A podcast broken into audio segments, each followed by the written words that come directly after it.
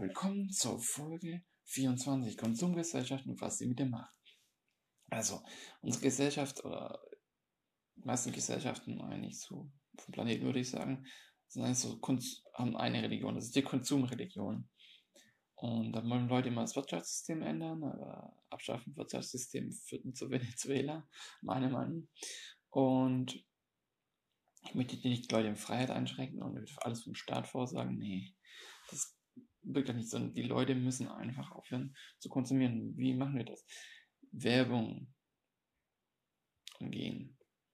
Da werden staatlich, könnte man sagen, Werbungsregeln, wenn das ist sinnvoll wohl. Ein paar andere Sachen auch, aber ich will jetzt nicht politisch reingehen, einfach, was kann ich selbst machen?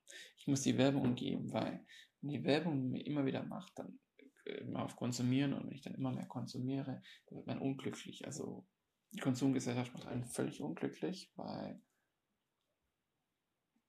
gehst hin, frisst deine 50 Chips und sowas und am nächsten Tag ist die Scheiße einfach so. Ja, anders gesagt so. Na, was heißt anders? Es geht einfach nur Kacke. Du musst dir eins denken. Konsumieren, so, du kriegst so, ach, wie heißt das Protein nochmal? Du kriegst so einfach eine, einen Schub, Adrenalinschub oder Kerzen. Und danach ist so, das ist wie eine, das ist wie eine Droge quasi. Konsumieren ist eine Droge. Es ist nicht wie eine Droge. Es ist eine Droge, es ist eine Sucht. Es gibt ja Konsumsucht. Es funktioniert eigentlich, wenn man überlegt, so, welche harmlosen Drogen teilweise verboten sind und auf der anderen, also Substanzen, die als Droge fungieren und konsumieren ist erlaubt. Also so richtig konsumtechnisch wie Zucker, zum Beispiel Süßigkeiten oder andere Extremkonsumsachen wie TikTok. Das ist halt in keinem Verhältnis so. Es sind halt einfach, ich, ich meine, ich konsumiere und ich gebe es zu, ich habe euch das auch schon mal gekifft oder so, aber es ist halt immer, wie man damit umgeht. Ich werde die Zukunft auch nicht ausschließen, aber ich bin jetzt halt nicht so, ich mache das ein paar Mal im Jahr, drei, vier Mal vielleicht. Man sollte öfters machen das auch nochmal, aber ich bin jetzt nicht so, dass ich das eine Regel wird bei mir.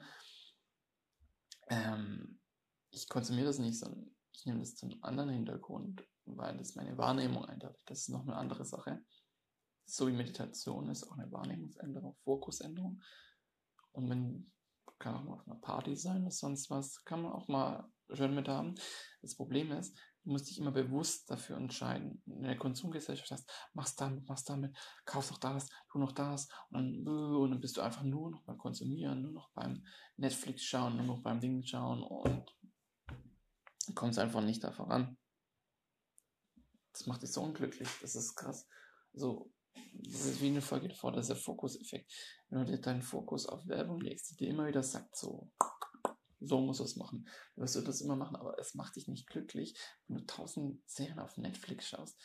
Du wächst mhm. nicht daran. Menschen werden glücklich, wenn sie wachsen, wenn sie sich weiterbilden, merken, dass sie was erreicht haben über die Zeit.